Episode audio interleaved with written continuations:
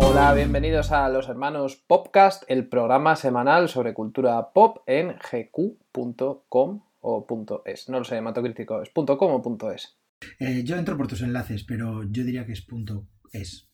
Yo creo que es punto, si pones .com, te lo transforma en .es si estás entrando desde España. Hay otras, hay otros GQs en el mundo, ¿no?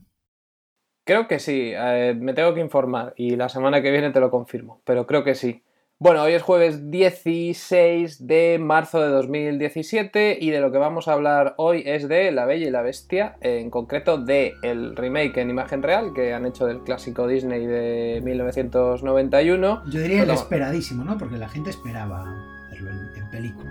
Lo creas o no, sí, La Bella y la Bestia es una película muy generacional, de eso vamos a hablar ahora también, ¿no? De cómo cada generación tiene su, su canon Disney. Y yo creo que La Bella y la Bestia es la película que consolidó eh, una segunda edad de oro que empezó con La Sirenita y luego siguió con Aladdin. Em, y el Rey León.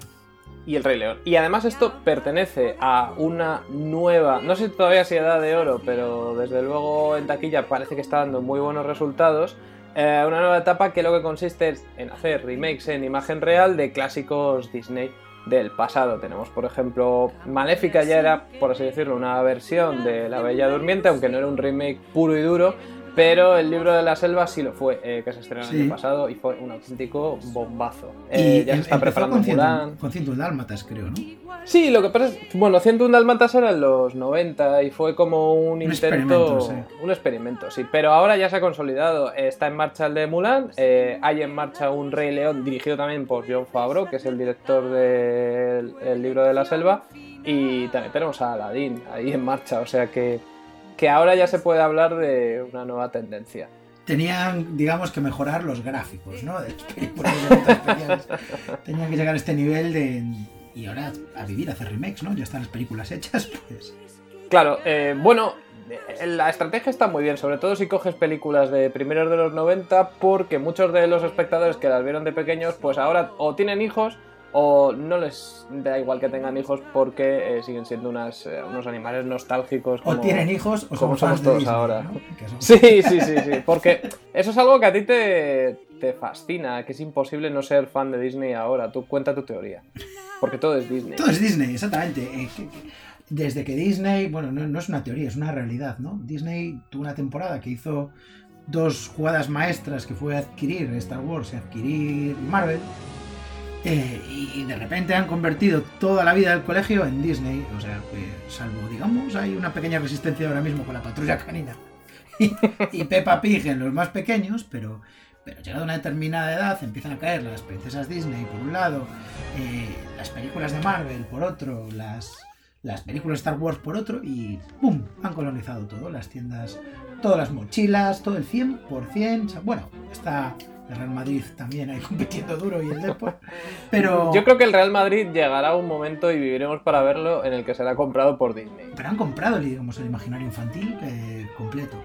Mm, es una cosa como Cyberpunk, ¿no? Que una sola eh, gran multinacional del entretenimiento conquiste la imaginación de los niños y las niñas de toda una generación. Algún día, algún día veremos a Darth Vader luchando contra Spider-Man y no va a pasar nada. Vamos a ver vamos a aplaudir. De momento, de momento... Por, el, amor de la Cenicienta. Sí, sí que es verdad que tienen muchos universos imaginarios, pero están en parcelas todavía, digamos. Pero en el momento en el que eso se cruce ya va a ser, salve si quien pueda, va a ser la, la era del mashup de verdad. Em, yo no sé si tienes muchas ganas de ver La Bella y la Bestia con Emma Watson. La, verdad es que tengo regular ganas. Tienes regular ganas. Pero eh, creo que ahora lo que tenemos que hacer es hablar de la película Disney que, que más nos gustaría que fuera transformada en imagen real. Y si quieres empiezo yo porque la tengo muy clara. Es una peli de 2001 no muy conocida, pero que a mí me encanta, que es eh, Atlantis. Atlantis. Atlantis es increíble. Es una película con diseños de Mike Mignola. Sí. Ah, no sabía. Yo sabía que, el guionista era Whedon, ¿no? Sí, sí, eh, participó Whedon también en el guion, creo. Y, es una peli de aventuras y ciencia ficción maravillosa que quizá era demasiado poco infantil. Eh, había una princesa, pero no, no era la princesa que todos nos imaginamos. Había secundarios cómicos, pero era creo que era más para adolescentes, y yo la vi de adolescente, o sea que bien, que, para niños. Y me, encantaría ver eso en imagen real. Me pasa una cosa con el Disney de esa época, que es que de entrada me, repele la idea, sin embargo todas las que vi me gustan mucho. Eh, Lilo y Stitch, que, es de esa época, incluso la horriblemente titulada El emperador y sus locuras, creo que son pelis eh, infravaloradas dentro de lo que es el canon Disney eh, y son películas divertidísimas. El emperador y sus locuras es un, cartoon maravilloso, es como una, es como una especie de Looney Tunes gigante. Y, y Lilo Stitch es, ahora mismo hay un intento de reivindicar a, como primera princesa feminista. No era una princesa exactamente, no era una niña, pero era protagonista de una película de Disney.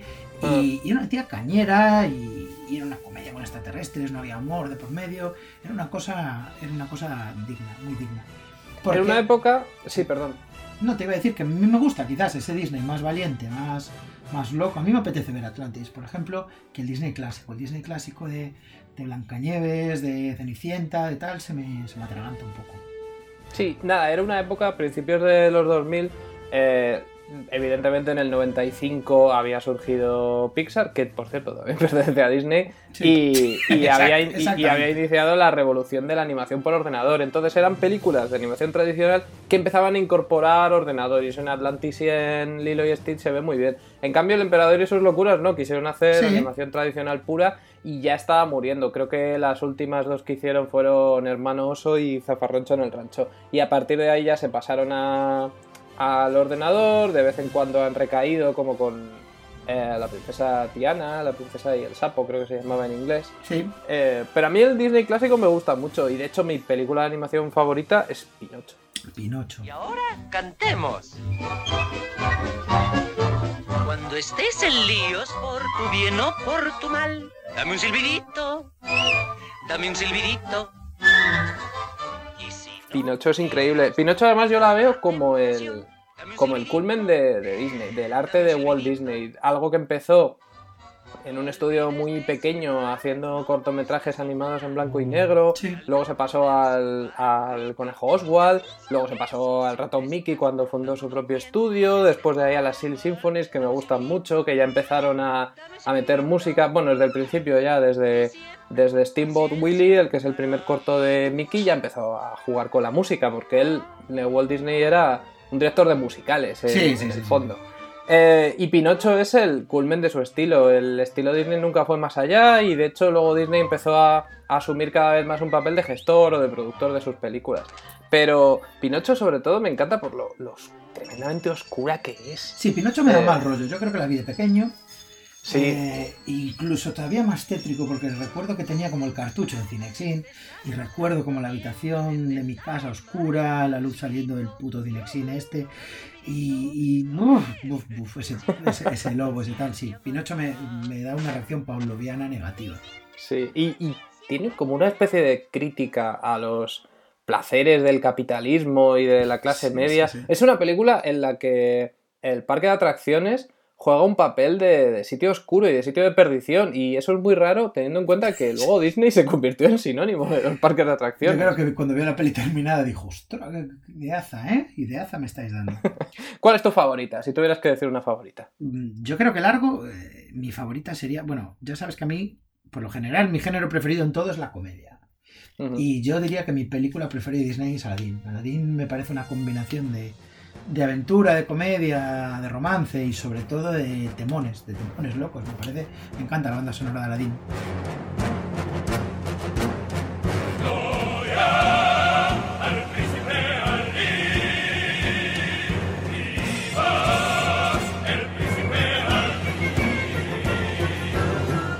camino en el gran bazar.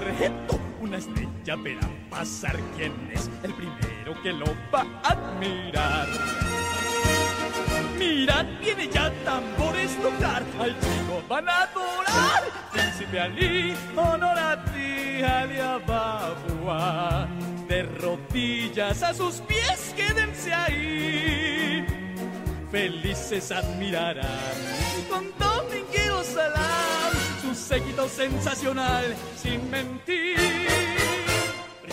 Pero Eh, también te diría que mi Disney preferido no es el Disney de los largos, es el Disney de los cortos que, que me estabas comentando. ¿no? Y me gusta el Disney de, de exactamente de Mickey Mouse, del Pato Donald, me gusta Chippy Chop, este tipo de, de cortos que te voy a comentar también, que me dan bastantes problemas eh, cuando intentas poner en clase algo para, para compartirlo. Una cosa que le gusta mucho a los niños pequeños, por cierto, es el baile de los esqueletos, uno de los primeros Sí. cortos sonoros y, y es una cosa que he comprobado con los años que les fascina. Cuando tienen Ujú. 4 o 5 años es un corto que les revienta la cabeza. Y mm, a veces te encuentras como que te apetece ponerles a un capítulo del Pato Donald y buscas uno ahí y se lo pones y puede ser el capítulo que el Pato Donald apunta a un pingüino con una pistola o, o un capítulo que yo vi era que, que descubría que sus sobrinos tenían un puro que era- lo habían comprado para regalárselo a él y él no lo sabía este detalle y entonces ata a los sobrinos y les obliga a fumarse un paquete de tabaco. Disney a veces podía ser contracultural sin querer. Eh, por ejemplo, en, Alicia en el País de las Maravillas, a él le encantaba Lewis Carroll y estaba obsesionado con llevar la novela al cine. Cuando se estrenó, dijeron que había convertido un clásico, o dos, porque también tiene cosas de A través del espejo, eh, de la literatura inglesa del, del sinsentido, en una película familiar como muy racional y muy codificada. Eh, y Disney dijo que sí, que era exactamente eso. Tiempo después, cuando salió Jefferson Airplane y llegó la psicodelia, eh, en las universidades empezaban a alquilar copias de las películas pa- de la película para verla fumados. Y Di- Disney se enteró de esto. Aún había y- los Teletubbies en la tele. Sí, Disney se enteró de esto y montó en cólera y el propio Walt Disney ya muy viejo pedía a las universidades que le devolvieran la copia porque no quería que, que la vieran un montón de universitarios drogados. Eh, mira, estoy leyendo que también van a hacer Dumbo, ¿eh? En imagen real. Con Tim Por fin. De Tim Burton, tío. Y Will, Por Smith- fin, y Will por, Smith. fin, por fin Dumbo de Will Smith. Por fin llega eso.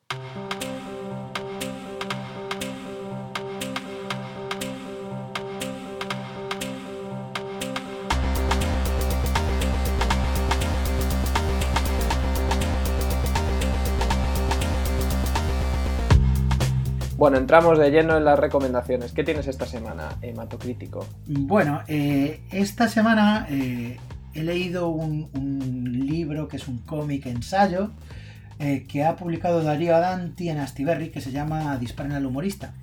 Eh, me ha gustado mucho. Para empezar, visualmente me parece una maravilla, lo mejor que hizo Darío Adanti nunca, ¿no? Que es un dibujante muy interesante, tiene unos mundos muy locos y esta vez se ha metido en un mundo muy raro, con muerte, con, con viajes al interior de un cuerpo humano, con una... visualmente es impactante, unos colores preciosos, un- el tomo es espectacular y el contenido todavía, todavía es mejor.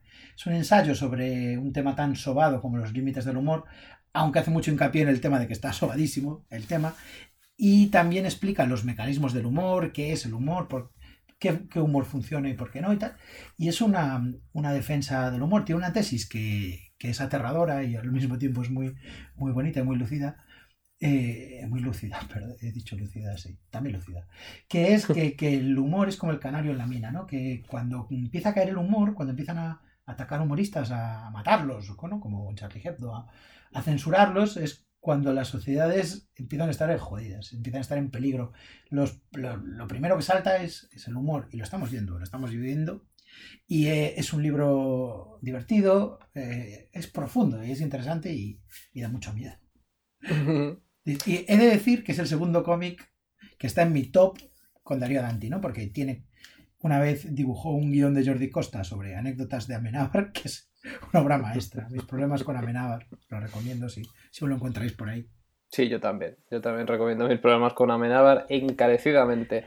Eh, bueno, pues de mm, algo así como teoría del humor, pasamos al humor aplicado a la ciencia, porque mi recomendación de hoy es el canal de Simon Gires, eh, Simon's Robots se llama, y no sé si lo habéis visto, es una chica que lo que hace son robots eh, que ella misma define como robots de mierda, eh, porque te ayudan a hacer cosas de la vida diaria como lavarte los dientes o maquillarte o eh, cortar cebolla, pero lo hacen todo siempre muy mal. Y también, bueno, hay un robot que el, que que más son, me gusta. efectivamente son robots de mierda. Sí, eh, pero que tienen mucha gracia. El que más me gusta a mí es el que el robot de dar palmas. Son do- dos Sí. manos de látex que dan palmas. No, no valen absolutamente para nada. A mí me parece una cómica increíble Sí. eh, y me parece también que todo lo que hace, o sea, son robots que molan mucho. A mí me dan mucha ternura Eh, y el hecho de que sean mierderos, todavía más. Tiene un O sea, no- corporal buenísimo esa mujer. Sí, no me, no me gustaría que hiciera robots que funcionasen de verdad. A mí me gustan los robots que, que funcionan mal, que,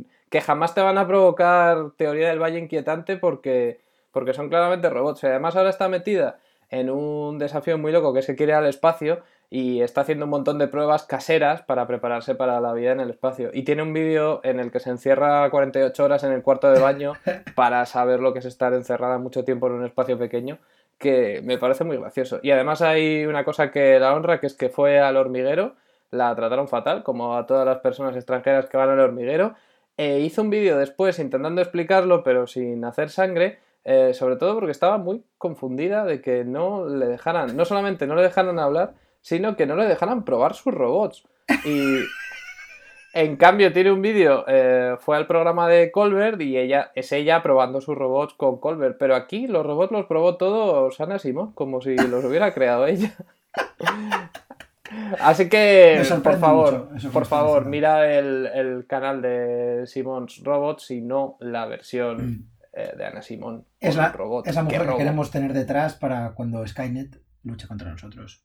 Sí, sin ninguna duda, sin Por ninguna cierto. duda, es la persona adecuada. Uno de mis tweets preferidos esta semana lo publicó un, un tío que, que el americano, que el tweet decía, a ver, eh, a ver Google, exactamente qué, qué estoy entrenando con estos captchas, ¿no? Entonces veía una captura de un captcha que le habían puesto, que se veía una, una foto de Terminator 2 en, en- con una cuadrícula y decía, clica en, en las partes de la foto en las que salga Sarah Connor.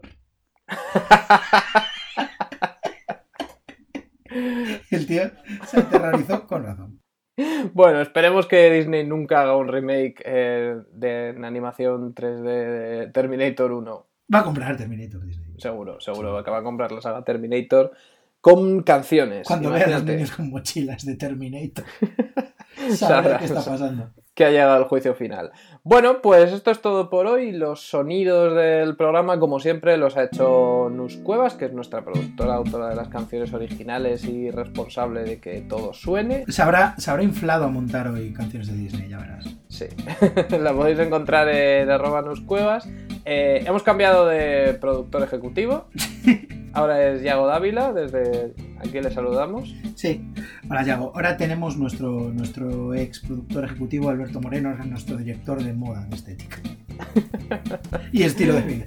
Y estilo de vida. Bueno, saludo eh, hasta la semana que viene. Si consigo encontrar a alguien que me dé un beso de amor verdadero antes de que caiga la última hoja de la rosa, y no.